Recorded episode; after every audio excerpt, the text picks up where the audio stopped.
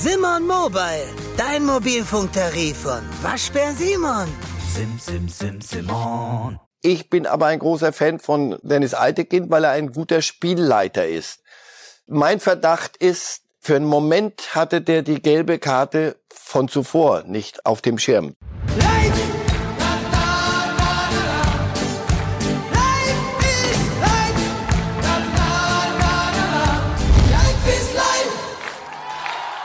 Herzlich willkommen hier zu Reif ist live. Es geht um Deutschland und hier geht's um Fußball, so wie Sie das kennen von Reif ist live an diesem Sonntag heute ausnahmsweise von 12 bis 13 Uhr und wir haben viele, viele spannende guten Themen mitgebracht und vor allen Dingen haben wir Marcel Reif wieder hier. Schön, dass Sie da sind, Herr Reif. Hallo. Sind Sie in Stimmung als Schweizer Staatsbürger? Wie erlebt man da so einen Wahltag in Deutschland. Mit der angemessenen Distanz, aber mit großem Interesse. Und Ihr Bauchgefühl sagt Ihnen, wir sind wirklich schlauer heute um kurz nach sechs oder die Verhandlungen und Interpretationen der Zahlen werden uns noch Wochen beschäftigen? Ich glaube nicht, dass wir heute Abend um kurz nach sechs wirklich schlau sind, was am Ende bei rumkommt. Aber ein Wahlergebnis werden wir doch haben, hoffe ich. Es sei denn, die zwei Laschet-Kreuze stellen alles auf den Kopf. Aber das, äh, das würde mich wundern. Nein, Kopf an Kopf, sage ich mal, überraschend. Soll uns recht sein, wenn es spannend ist bei einer äh, demokratischen Wahl. Und wir legen los jetzt mit unseren Fußballthemen, auf die Sie sich freuen können. Wir wollen zuerst sprechen über Enthüllungen, die uns seit Freitag beschäftigen, äh, rund um Timo Werner und Niklas Süle. Denn die Kollegen vom Spiegel haben am Freitag berichtet, dass Timo Werner tatsächlich schon beim FC Bayern unterschrieben hatte. Hintergrund, es gibt aktuell einen Gerichtsstreit zwischen zwei Beratern. Wer hat jetzt wirklich wie viel dazu beigetragen, dass Timo Werner letztendlich dann bei Chelsea gelandet ist? Und aufgrund dieses Gerichtsstreites gibt es viele Unterlagen, die jetzt an die Öffentlichkeit gekommen sind. Unter anderem da eben auch die Enthüllung, Enthüllung. Timo Werner hatte 2019 schon beim FC Bayern unterschrieben, um dann 2020 dorthin ablösefrei wechseln zu können. Wir wissen alle, es ist nicht dazu gekommen. Am Ende landete er doch bei Chelsea. Das wollen wir jetzt mal aufarbeiten mit Marcel Reif. Herr Reif, fangen wir mit der ersten Nachricht an. Jetzt zu erfahren, Timo Werner und Bayern München waren sich nicht nur handschlagsmäßig einig, sondern da war eine Unterschrift auf Papier. Alle Zahlen waren klar. Also erstens, äh, dass die Bayern hohes Interesse hatten, mal an, an Timo Werner, ist, ist bekannt. Das war damals auch bekannt. Wie weit die da schon waren, das war allerdings nicht bekannt. Sie wollen mich jetzt schon wieder auf dieses Eis locken. Unser einer, Eis. wenn er, Gar unser einer, wenn er irgendwo was unterschreibt, dann denke ich, dann kommen sofort fünf Leute und sagen, du pass auf, da kommst du nicht raus. Das hast du unterschrieben, du bist ein erwachsener Mensch oder warst du ähm, völlig umnachtet oder was ist da gewesen? Hast du unterschrieben? Ja. So. Und dann hier haben zwei, zwei Geschäftspartner, das ist ja Profifußball, haben irgendwas unterschrieben und das löst sich dann in, in Schall und Rauch auf. Der Hintergrund mag sein, wirklich, dass dann das Interesse der Bayern oder der dann neu handelnden Personen nicht mehr ganz so heiß war, wie das derer, die zu dem Zeitpunkt X diese Unterschrift gemacht haben. Vielleicht waren beide Seiten, oder Werner jedenfalls, wird möglicherweise das Gefühl gekriegt haben, so doll finden die mich doch jetzt oder der Neue findet mich nicht so doll. Uli Hoeneß war damals der Treiber, das wissen wir. Uli Hoeneß großer Fan von Timo Werner und es war natürlich eine verlockende Situation, weil Werner ablösefrei ja. im Sommer 2020 gewesen wäre und es soll tatsächlich so gewesen sein, dass Werner dann mitbekommen hat, Salihamidzic, der damals noch Sportdirektor und Niko Kovac, der Trainer, sind von dieser Idee gar nicht so begeistert wie der allmächtige Uli Hoeneß. Und äh, daraufhin ist Werner nochmal angetreten und hat gesagt, ja, hm, unterschrieben ja, aber doch nicht so gemeint. Können wir da wieder zurück? Uli Hoeneß bei allen Verdiensten und aller Macht, die er immer noch hat, und wir, das beschäftigt uns ja alle zwei Wochen. Uli hat wieder was gesagt und dann fragen wir uns immer, wie viel hat er denn dort noch zu sagen. Damals hatte er eine Menge zu sagen, aber die Aufstellung, glaube ich, hat er noch nicht gemacht. Finden Sie es trotzdem bemerkenswert, dass ein Timo Werner also dann irgendwie aus diesem Gefühl heraus, vielleicht bin ich doch nicht so gewollt, wirklich das Ganze wieder rückabwickelt? Ja, finde ich, überrascht mich nicht. Das würde ich, das würde ich auch versuchen. Ich würde es versuchen. Eher ein Zeichen von Stärke bei Werner, dass er Absolut. den Weg gegangen ist? Ja, und auch zu sagen, du pass auf, so habe ich mir das nicht vorgestellt. Ich dachte, ihr hattet mir doch gesagt, wer immer es ihm gesagt hat zum Zeitpunkt X, wie wär's, wenn du zu uns kommst, wir bauen auf dich, wir haben das und das mit dir vor. Und dann bröckelt das so ab, aus welchen Gründen auch immer. Und irgendjemand sagt dann, du, ja, hm. Und wenn ich einmal ja, hm höre, dann sage ich, Jungs, pass auf, wenn das nicht mehr so dolle ist, unsere Liebe, lass uns doch anständig trennen, dann vergessen wir das Ganze und, und zack. Also insofern, ich, ich mag da nichts Ehrenrühriges dran, dran finden. Das ist für mich die einzige Lesart.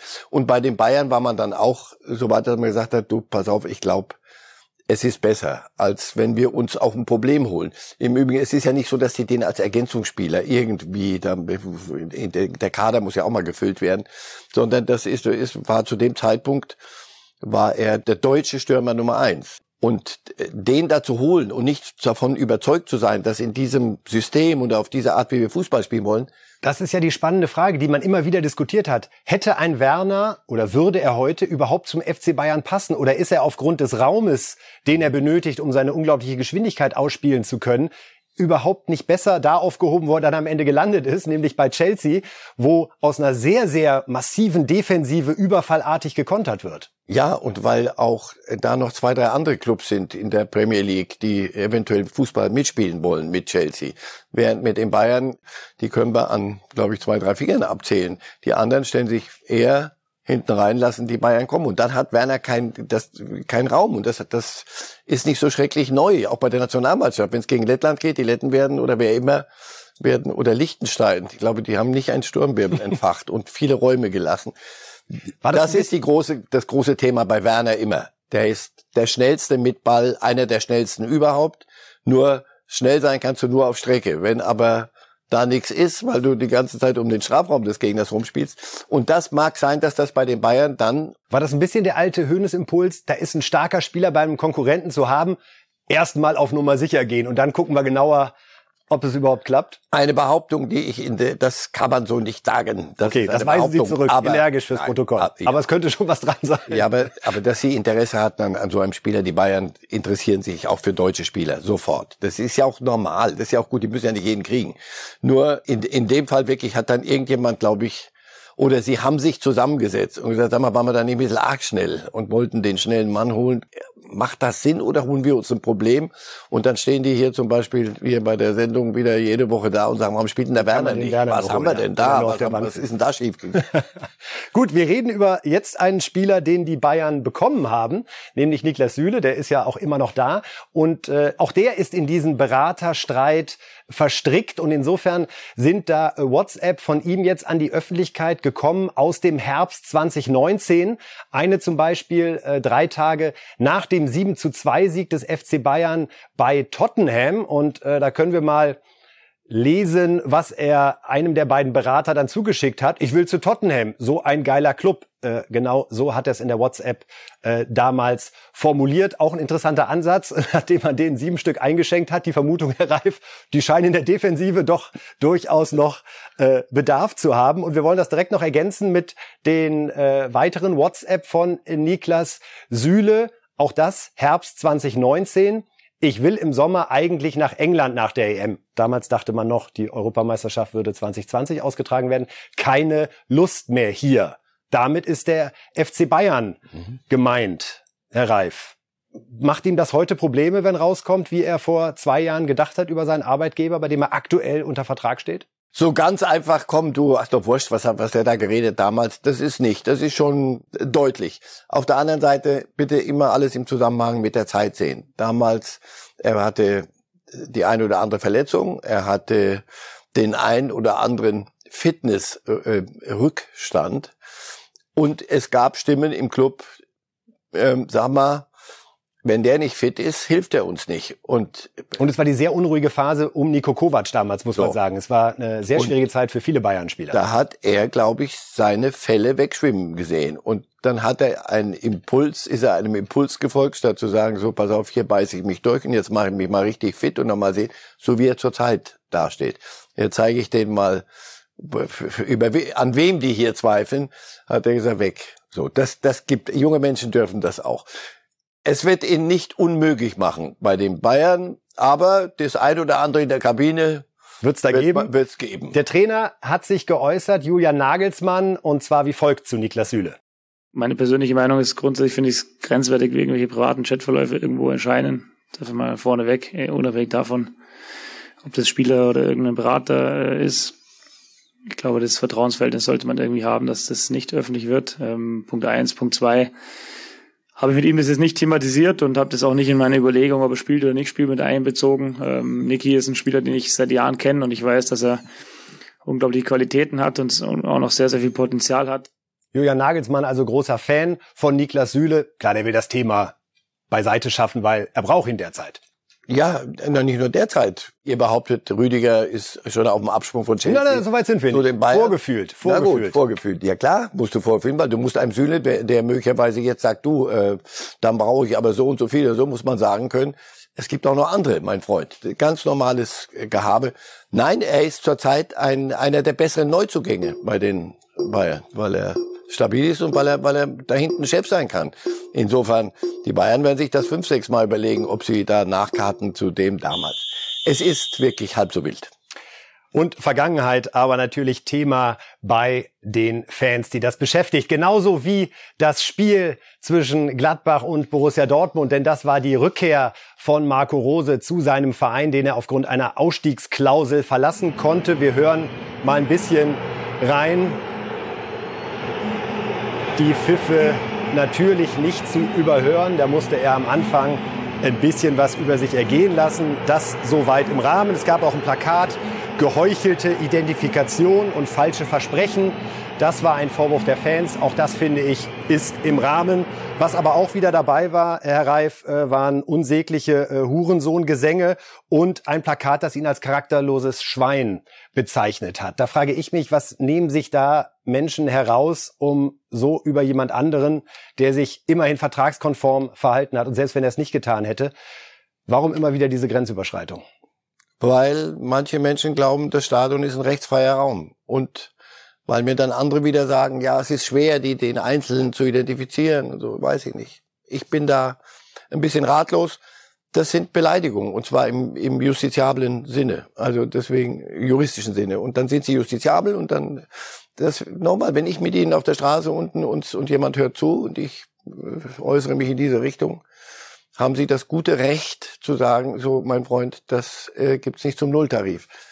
Ich verstehe die Enttäuschung, damit das auch klar ist. Absolut. Und auch Rose weiß, dass er Dinge gesagt hat und Dinge hat stehen lassen und selber befördert hat äh, und eine Grundstimmung geschaffen hat und eine Grundmeinung geschaffen hat, was ihn und Gladbach betrifft. Und dann kommt äh, die, eine, eine hübschere Braut, die auch noch mehr auf der Naht hat, von zu Hause mitbringt als Mitgift. Verständnis. Und wir hören ja. einmal rein, was Rose selbst zu den Pfiffen gesagt hat. Ich bin so in den Innenraum gegangen, wie ich immer in den Innenraum gegangen bin. Äh, bin nie beim Warm-up dabei. Äh, und machen wir doch einfach einen Haken dran jetzt. Äh, es, es reicht, denke ich. Ich sitze jetzt hier, sehe Markus war in der Kabine, habe meine Jungs mal wieder gesehen, ähm, habe Frank Geidig gesehen, Rolf, äh, alle Jungs, mit denen ich äh, zwei wunderbare Jahre hier in Mönchengladbach hatte und äh, glaube auch nicht so ähm, schlechte, was äh, die sportliche Konstellation betrifft.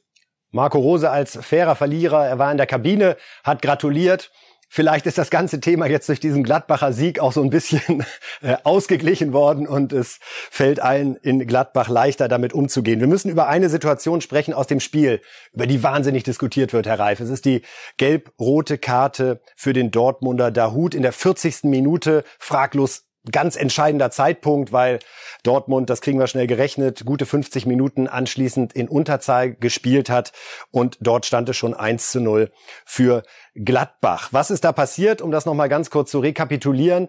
Dahut hatte schon gelb, fault dann Joe Skelly und macht eine Geste mit der Hand, die für Schiedsrichter Eitekin abwertenden Charakter hatte.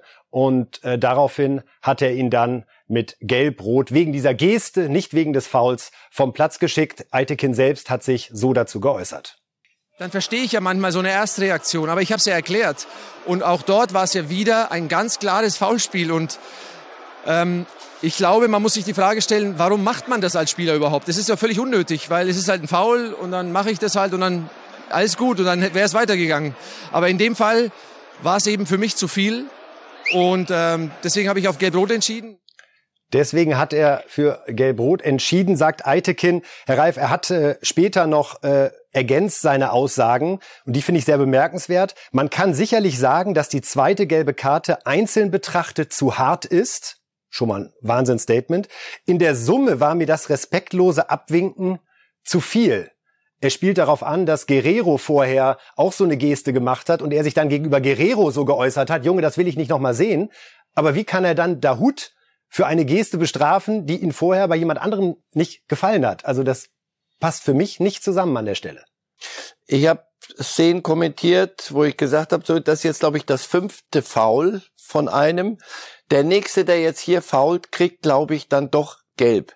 Und auch das ist ja nicht eigentlich in Ordnung. Im, im Fußball gibt's, wenn ich nicht irre, keine Mannschaftsbestrafung. Wie beim Basketball gibt's Teamfoul dann irgendwann mal nach einer Summe gibt's, wird das Team bestraft.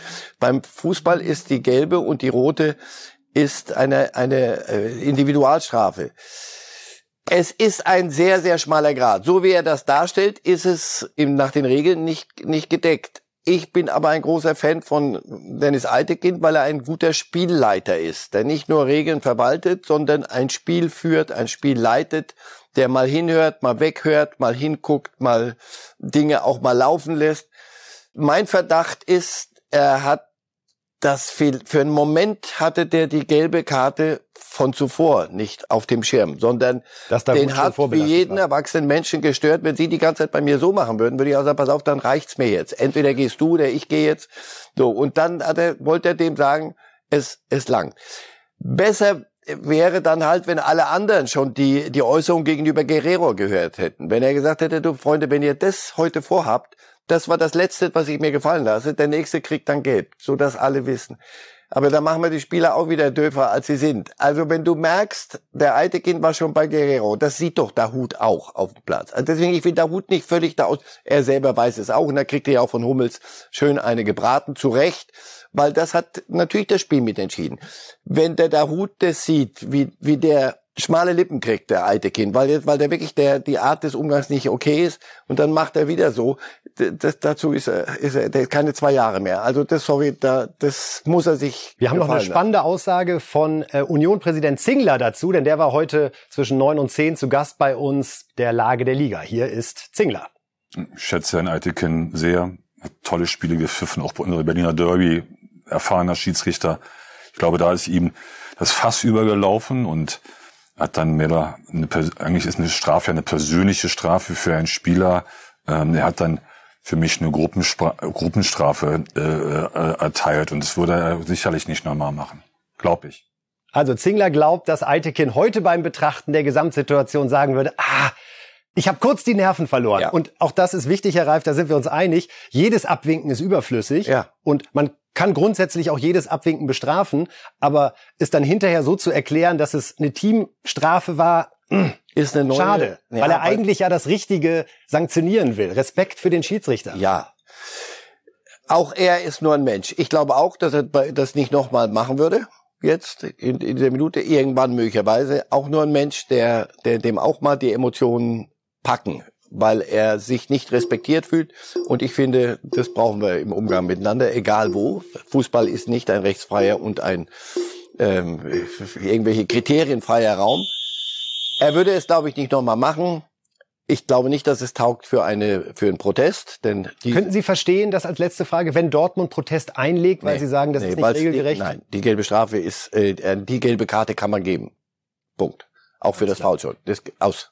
Deswegen nicht, bitte nicht. Jetzt wollen wir sprechen über die Premier League, denn was da gerade äh, möglich ist, ja, da äh, freuen sich Fußballromantiker, zu denen Zingler gehört, zu denen wir so ein bisschen, Sehr. immer, ah, natürlich, Fußballromantik. Erfunden.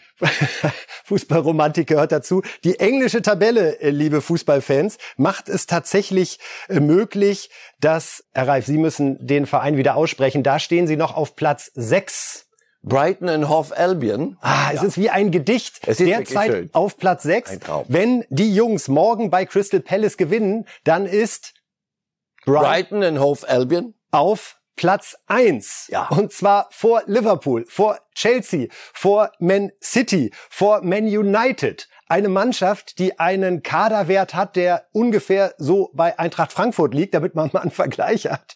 Und die können sich jetzt zumindest als Momentaufnahme mal auf Platz eins flanken. Ist es doch zu schön, um wahr zu sein, oder? Es ist, es ist, es ist sehr, sehr schön. Es wird vielleicht nicht bis zum Ende reichen. Hm. Hm. Das ist doch der Moment jetzt, man hebt das auf und die machen es auf eine wunderbare Art. Wenn Sie mich fragen, was ist der ein Starspieler? Sorry. Und ich bilde mir ein, dass ich mich auch ein bisschen im englischen Fußball auskenne kann ich nicht helfen. Sondern ein Deutscher ist, ist, übrigens dabei, Pascal Groß, der kam 2017 aus Ingolstadt. Ja. Aber auch der gut. ist in der Bundesliga nicht als Riese ich sprach in Erinnerung jetzt von jemandem, der die Absolut. englische Liga permanent rockt. Großartige also, Leistung. Großartig. Das ist eine Mannschaft, weil sie eine Mannschaft ist und weil sie das aufheben, was die anderen gerade die sich so ein bisschen gegenseitig begucken. Da muss Ronaldo muss Sprechen wir gleich drüber, United. United reinfinden und da muss und Tuchel gewinnt auch nicht jedes Spiel. Fast sah es so aus und City gewinnt dann plötzlich doch und dann so. Die sind noch ein bisschen mit sich selber beschäftigt und sie werden am Ende werden sie sich natürlich durchsetzen, weil sie ganz andere Möglichkeiten haben.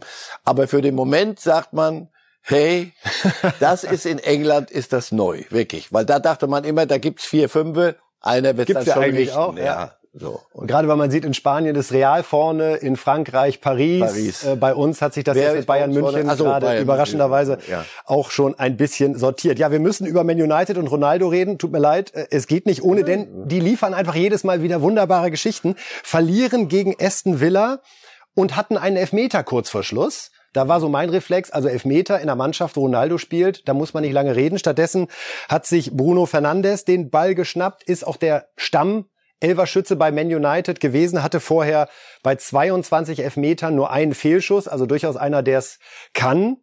Trotzdem überraschend, oder? Dass er durfte und er hat halt versemmelt. Ja, und er ist Portugiese, wenn ich ihn irre.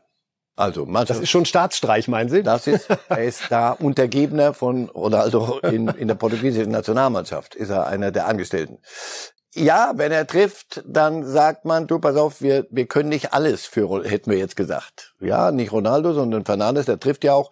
Die, die drehen halt nicht alles auf links, nur weil der, der große Meister kommt. Bin mal gespannt, was der große Meister hinterher gesagt hat wenn er klug ist, nix, sondern ein bisschen die Zähne zusammengebissen. Aber, aber ich glaube, die Elfmeter-Reihenfolge hat sich kurzfristig geändert. Knapp geändert. ich, wenn er das jetzt nochmal macht, das wäre Staatsreich. Denn das wäre dann Umsturzversuch öffentlich. Das glaube ich. ja, und Man United mit Ronaldo, also die zweite ja, Blamage, muss man sagen, nach der Niederlage ja. in Bern. Äh, jetzt eine Niederlage gegen Aston Villa. Der Elfmeter hätte einen Unentschieden gebracht, aber auch nicht mehr. Und das ist äh, zu wenig. Das heißt, es ruckelt sich und es ruckelt sich. Mal gucken, ob es sich zusammenruckelt. Im Moment werden alle Skeptiker eher bestätigt. Zu denen Sie ja auch gehören. Das andere große Spiel war Chelsea gegen Man City. Tuchel gegen Pep ist da natürlich der Vergleich, der einem gleich einfällt. Und bei Man City ist ja immer diskutiert worden, Mensch, denen fehlt der echte Mittelstürmer. Darum wollte er ja auch Kane unbedingt haben. Hat dann nicht geklappt. Und ja, wie so eine Antwort darauf hat ausgerechnet Jesus, der einzige, den man so würde ich mal sagen, als Mittelstürmer bezeichnen könnte, äh, mit einer sehr, sehr schönen Drehung da das 1 zu 0 erzielt. Das ist ein wunderbarer Fußballspieler, dieser Jesus. Und ähm, aber dort immer es kommt immer, wenn wir Kane hätten, das wäre noch besser. So, der wird, kriegt nicht die, die Wertschätzung, habe ich den Eindruck. Kane ist nicht gekommen. Wird mal sehen, ob, ob wie Guardiola damit jetzt umgeht. Aber natürlich, das war mehr als nur, es hat die Meisterschaft noch nicht entschieden. Langsam, wirklich. Brighton Hof. Brighton hat es in der Hand. Brighton hat es ja noch in der Hand. Nein, im Ernst, es ist, ähm, das war mehr als Prestige wichtig. Also das City, City, die, die, die zwei Spiele jetzt, also gestern gegen, gegen Chelsea und Mitte der Woche gegen Paris. Sprechen wir später drüber. Das sind Spiele, die äh, sehr, sehr wichtig für Guardiola sind. Über das reine Ergebnis und die Punkte hinaus, sondern auch. Wer ist eigentlich Ihr Meisterfavorit in England? In England? Wenn Sie auf einen setzen müssten, was glauben Sie, wer macht das Rennen? Auch wenn wir noch sechs Monate drüber sprechen. Chelsea? Mhm, glaube ich. glaube, dass sich da die Dinge noch klarer entwickeln. Und wir wissen, eine starke Defensive hilft an der Stelle. Und äh, das hat Tuchel bislang großartig hinbekommen, auch wenn es jetzt eben die Niederlage gegen Manchester City gegeben hat. Ja, wir wollen sprechen über einen deutschen Fußballer, der uns derzeit wahnsinnig viel Freude macht, Florian Wirz von Bayer Leverkusen, Herr Reif. Er hat jetzt einen Rekord aufgestellt. Es muss sagen, es werden mittlerweile mehr Rekorde auch wahrgenommen, als das vor 20, 25 Jahren der Fall war. Florian Wirz hält jetzt den Rekord jüngster Spieler mit zehn Bundesligatoren. Und zwar hat er das geschafft mit 18 Jahren und 145 Tagen. Er hat abgelöst Lukas Podolski, der bislang der jüngste Spieler war, der zehn Tore geschafft hat. Äh, Poldi war 19 schon. Also das ist schon ein Indikator. Wir wollen das gar nicht äh, veralbern. Also in dem Alter zehn Tore erzielt zu haben und nicht Mittelstürmer bei Bayern München zu sein, das sagt schon was aus. Zumal wir ja, hier sehen wir Poldi nochmal mit 19, auch wunderbar, wenn der gewusst hätte, was alles auf ihn zukommt. Ja, weiß Florian Würz schon, was alles auf ihn zukommt? Ach, ich glaube schon. Er ist erstens äh, gut beraten in seinem Umfeld, nämlich familiär, und ist da gut gebettet und hat vernünftige Leute um ihn rum. Und die wachsen dann doch schon ein bisschen länger auf mit medialer Aufmerksamkeit als damals Podolski. Also ich glaube, bei ihm mache ich mir wenig Sorgen, dass er plötzlich aufwacht nach dem Gotteswillen, was ist denn hier los, sondern das läuft zurzeit sehr gut es wird auch wieder mal eine Delle geben. Das ist bei in dem Alter das Normalste von der Welt, aber ich glaube auch damit wird er umgehen können. Also das ist einer, von dem werden wir noch ein paar Jährchen reden. Fünf Bundesligaspiele in dieser Saison, vier Tore und vier Vorlagen, also wirklich eine äh, ganz herausragende Statistik. Sein Vertrag läuft bis 2026. Rudi Völler sagt, der es ja wissen muss, keine Ausstiegsklausel. Glauben Sie, wie lange wird er da bleiben? Weil Leverkusen ist natürlich ein perfekter Verein für einen Spieler in dem Alter. Man spielt in der Regel international, man spielt offensiv. In dem Alter. Und hat nicht ganz so viel Druck. In dem Alter. Jetzt haben wir 21. Wann 26, fünf Jahre. Das Alter wird nicht stehen bleiben. Das heißt. Aber bis 26 bleibt er auf keinen Fall. Das nein. Das würde mich wundern. Aber das weiß man in Leverkusen. Das, das wissen die doch. Bis wie lang bleibt er? Bis jemand kommt und sagt, ich mache jetzt ein Angebot, könnt ihr nicht ablehnen. Und zwar nicht im Sinne vom Paten, sondern mit sehr viel, äh, sehr viel Kleingeld. so was bei Harvards ja auch. Der hatte ja, keine ja. Klausel, sondern da hat man dann schön auf 80 bis 100 ja. Millionen gewartet, hat die auch bekommen und dann, wie man das als Geschäftsmann ja auch durchaus machen darf, sagt, das ist ein fairer Deal. Wird es bei Wirtz in ähnliche Dimensionen gehen? Wenn der weiter diesen Unsinn treibt mit, mit so viel Toren äh, und, und so eine, so eine Rolle schon spielt, und das wird ja nicht weniger. Nochmal, es wird Dellen geben, mal eine Verletzung oder es, man, man formtief, normal.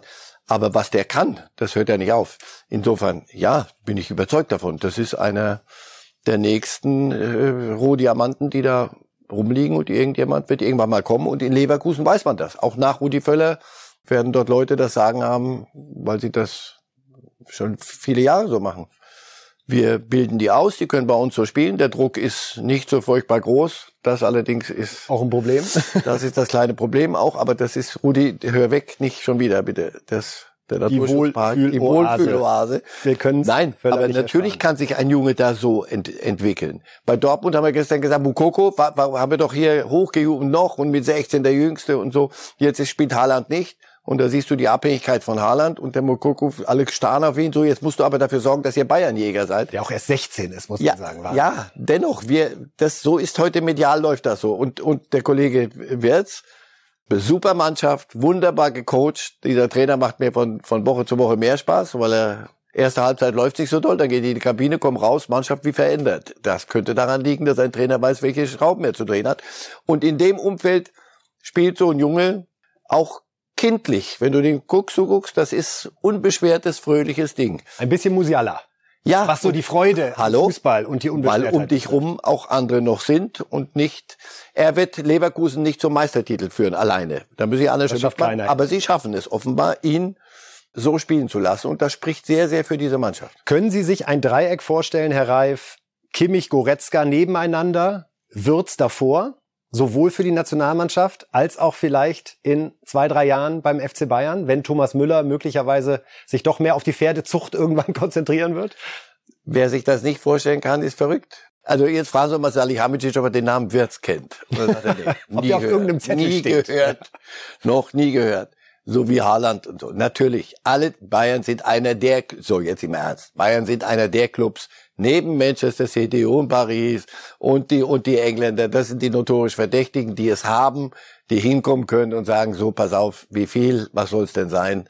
Jetzt gucken wir, ob wir da mitmachen. So. Und nur die sind es, die einen solchen Spieler holen können. Leverkusen weiß, dass sie der abgebende Club sein werden irgendwann. Im Moment kein Thema und für ihn, Gott sei Dank, aber da komme ich zum Anfang zurück, gut beraten. Ich glaube nicht, dass Ende der Saison irgendjemand dort schon anfängt, mit den Füßen zu scharen. Der weiß. Vielleicht mal ein kleines Vorgespräch, äh, ein unauffälliges von Seiten des FC Bayern, weil ich könnte mir so denken, noch drei Jahre Leverkusen, dann möglicherweise der Schritt innerhalb Deutschlands und das, dann nach ein paar Jahren möglicherweise ins Ausland. Das muss ich nicht mal besprechen. Das, davon darf man im Hause Wirtz ausgehen. Wir sind gespannt, äh, was Florian Würz weiter treibt auf dem Platz. Hauptsache, er macht uns weiter Freude. Auch einer der Namen, die uns gerade ja einfach Spaß machen und die Hoffnung machen, dass auch Hansi Flick einen Platz für ihn findet, zumindest im Kader. Er hat ihn ja auch wirklich im Blick und schon nominiert, wenn wir an die WM 22 äh, in Katar denken, aber vor allen Dingen auch an die Europameisterschaft 2024 hier bei uns in Deutschland. Das wird ja das ganz, ganz große Fest. So, jetzt haben wir äh, Best of. Was verbirgt sich dahinter? Wir hatten heute zwei tolle Gäste schon bei Bild Live, unter anderem Union-Präsident Singler und auch Felix Magath, den Meistertrainer von Wolfsburg und des FC Bayern. Wir wollen uns nochmal anhören, was äh, Zingler gesagt hat zum Thema Wettbewerbsgleichheit im Fußball. Bitteschön. Wenn wir glauben, dass wenn wir durch, durch Öffnen, durch 50 plus 1 Wegfall, durch, durch Zugang von Investoren glauben, einen besseren Fußball zu bekommen oder eine höhere Wettbewerbsfähigkeit zu bekommen, ist ja ein Trugschluss, sondern wir erhöhen den Wettbewerb nur auf ein wirtschaftlich anderes Niveau, kriegen noch mehr Entfernung von Menschen, von demjenigen, der uns zuschaut und wehren uns dann im Grunde genommen äh, mit Ölscheiß und, und mit Oligarchen. Wenn, das, wenn wir das in Deutschland machen wollen, dann verlieren wir das Letzte, was wir in Europa haben, als äh, Alleinstellungsmerkmal, nämlich die Verbundenheit zu den Menschen.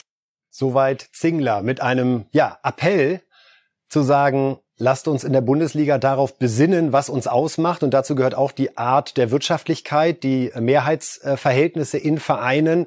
Also lieber Fan in der Kurve als Ölscheich auf der Ehrentribüne ist es zugespitzt. Macht er da einen Punkt? Der ist nicht neu. Nur die, die zweite, das ist nicht. Ist, Aber hört man ihm jetzt mehr zu? Gerade weil Zingler auch gezeigt hat, was er bei Union in den letzten drei, vier Jahren mit sehr viel kluger, harter Arbeit erreicht hat und gezeigt hat, es geht auch ohne Investor und es geht auch ohne das große Geld. Aber Meister werden sie nicht. Das nicht. Das musst du wissen. Und das musst du deinen Leuten auch sagen. Das gehört so weiter zu. Wenn wir den Wahnsinn, wenn wir versuchen sollten, koste es, was es wolle, dann müssen wir es anders machen. Dann musst du dich den Investoren öffnen. Ob das dann funktioniert, hat Zingler völlig recht. Ich glaube auch, dass das nach oben verschiebt. Nein, es geht um die absolute Spitze. Die werden äh, international sich wehren müssen irgendwann mal gegen Paris und gegen Manchester City und gegen Chelsea und ist die alte Leier. Für Union ist das nicht das Thema da oben. Die können ihren Fußball mit ihren Fans so spielen, wie viele andere in der Liga auch. Und die sind gut beraten, nicht zu sagen, komm, nur damit wir statt Fünfter mal oder Siebter oder Neunter, da werden wir jetzt mal Achter, dafür holen wir uns ähm, möglicherweise eine Laus in Pelz. Nicht alle Investoren sind im Übrigen machen, machen schlechte Dinge. Also gut. Ich verstehe ihn sehr gut, aber es ist eine Sicht von Union, die völlig richtig ist, wie ich finde. Es ist, kann aber nicht diese Sicht der, der Bayern sein oder Dortmund. Guck mal auf die Tabelle, die ersten vier in Deutschland. Nehmen wir mal die an, haben ihre Investoren. Nehmen wir mal an, wir würden alles erlauben in Deutschland. 50 plus 1 würde fallen. Jeder Verein könnte Anteile verkaufen, an wen er will und wie viel er will. Glauben Sie, wir hätten einen Meisterkampf, der den Namen verdient? Oder würde sich alles nur verschieben in den Relationen, die wir derzeit auch erleben? Genau das.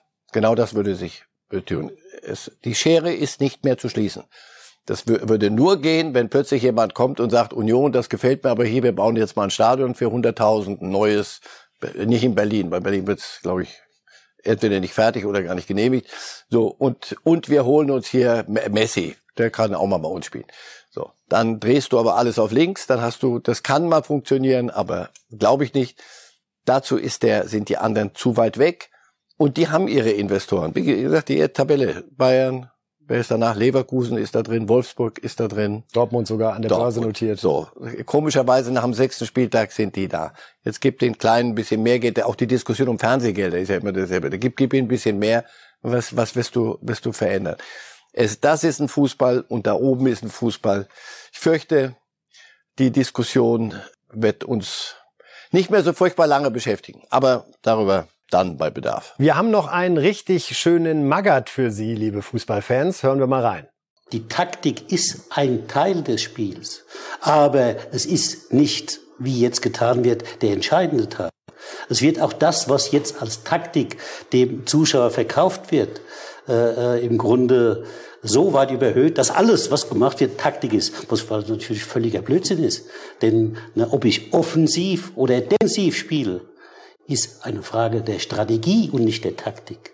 Ne, die Taktik ist das, was der Einzelne umsetzen muss oder was eben ein Teil der Mannschaft umsetzen muss, taktisch. Deswegen stecke ich, habe ich meine Spieler nie in ein taktisches Konzept gesteckt, sondern sie durften und mussten selbst entscheiden, wie sie sich wann verhalten. Also, Felix Magath wütet gegen die Bedeutung der Taktik. Äh, ist das einfach so ein bisschen so ein Trainer-Journalistending, dass wir immer mit diesem Begriff hantieren und er da eine ganz andere Sicht aufs große Ganze hat?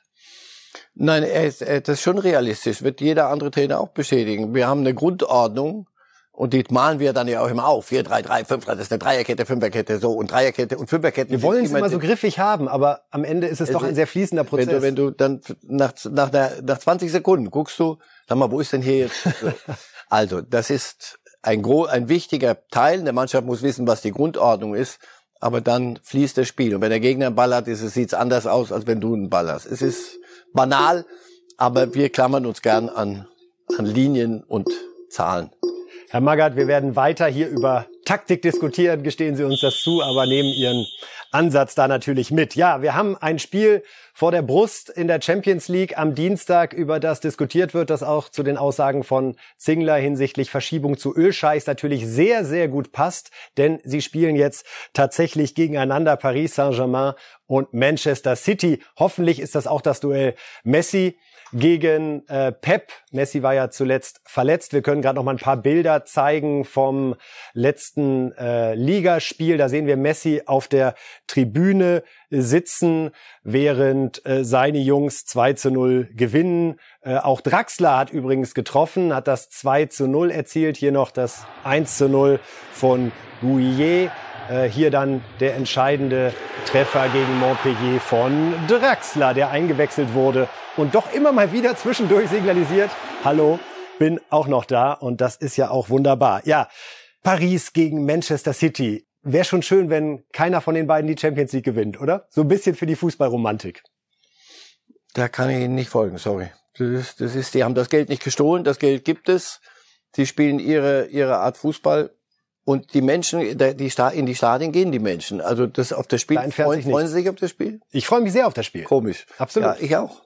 Also, deswegen, aber so ein bisschen der Brighton-Effekt, wenn man so denkt, die mit dem meisten Geld sollen doch nicht auch noch alles gewinnen. Ja, aber, aber das Geld allein ist doch nicht, nicht, nicht schändlich, sondern was man damit macht. Und wenn die vernünftig mit dem Geld umgehen und sie haben es, andere werden es nicht haben. Deswegen, Herr Zingler, das, das Spiel am Mittwoch, Dienstag oder Dienstag spielt, ist nicht euer Fußball. Das ist nicht mal mehr romantisch, wenn man das beklagt.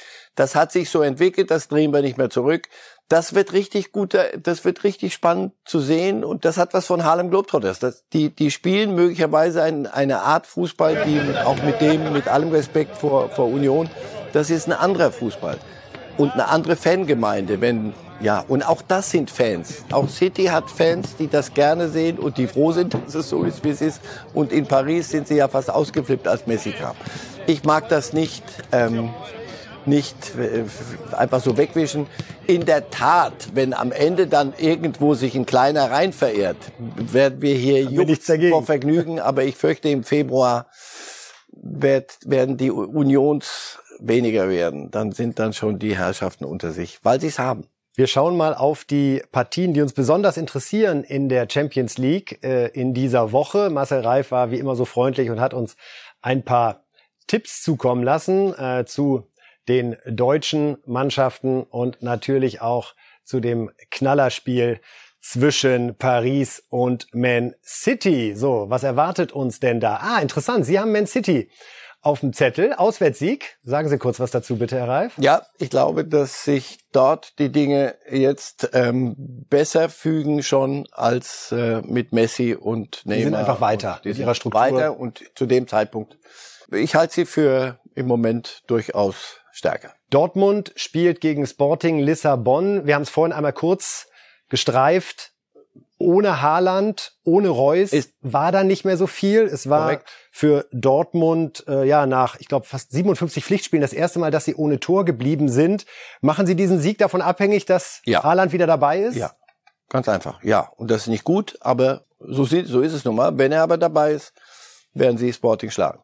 Wir gucken noch mal auf die weiteren Partien, wenn wir die noch mal reinschieben können. Wunderbar, vielen Dank. Leipzig hat sich jetzt freigeschossen gegen Hertha äh, durch das 6 zu 0. Genau das. Glauben Sie auch an den Heimsieg gegen Brügge, Wolfsburg gegen Sevilla, 1 zu 1. Und die Bayern gegen Kiew, was ist da Ihr Verdacht? Die haben nicht so richtig Lust auf so ein Champions League Spiel gerade? Die Bayern, zwar, aber sie gewinnen doch. Ja, aber das klingt ja so nüchtern. Ja, es ist, es ist, im Moment ist noch Zeit, nüchtern zu sein. Im Februar. Hat der Nagelsmann das schon drauf, glauben Sie jetzt so in diesen, ich sag mal zwischendurch in den Arbeitsmodus bei Bayern zu wechseln Nee, und zu sagen, die Spieler. Heute, Nee, ja, er, er, der er, wird Feuerwerk verlangen und die Jungs sagen, da sind wir wieder bei Magath. er ist zu schlau. Wir um sortieren Feuerwerk- uns- Nein, er ist viel zu schlau. Der weiß genau, Leute, ich weiß, ich könnte euch jetzt erzählen, Himmel- im Himmel ist Jahrmarkt. Und die Spieler sagen, ja, ist klar. Aber im Februar, lass uns nicht mehr, da kannst du wieder. Und das weiß er, das, das ist Bayern-Modus. Ähm, die sind besser als Kiew, jetzt geht's wirklich darum, das abzuliefern. Das kann auch mal schiefgehen äh, an so einem Abend. Wenn, wenn da die Einstellung nicht stimmt, dann kannst du da auch nur unentschieden hinwürgen. Aber äh, wenn, wenn, wenn sie vernünftig ihren Job machen, nicht mehr ihren Job machen, so wie sie in, in Barcelona gespielt haben. Das war ja noch nicht mal ein großer Abend, sondern einfach nur, ihr könnt's nicht, also gut, dann gewinnen wir 3-0 und fahren wieder nach Hause. Machen es gnädig noch. So, also deswegen glaube ich, die Bayern sind der Klarfavorit. Und haben das Ziel, sich möglichst schnell fürs Achtelfinale zu qualifizieren, um dann möglicherweise sogar Beispiel sechs oder vielleicht sogar schon fünf. Und Lewandowski Einmal- sagen zu können, hättest du nicht Lust mal mit der Familie. Auch kurios. Da trifft der Lewandowski nicht äh, in Fürth und ist am Boden zerstört und dann fällt Haaland aus am Samstag, als hätten sie sich irgendwie abgesprochen und es So. besteht weiter Chancengleichheit Puh, sagt äh, der beim Gott, Gott sei Dank. Duell um die mir, ja. Torjägerliste. Ja, wir sind gespannt, was die Champions League uns in dieser Woche hier noch alles bereitet. Dienstag und Mittwoch geht's da zur Sache. Die Ergebnisse werden wir dann natürlich am Freitag bei der nächsten Reifes Live-Sendung zwischen 8 und 9 hier in diesem Studio diskutieren. Jetzt dreht sich der Schwerpunkt des Tages aber wirklich endgültig Richtung Bundestagswahl. Und das war's von Reifes Live. Weiter geht's mit der Wahl. Bis dann. Live!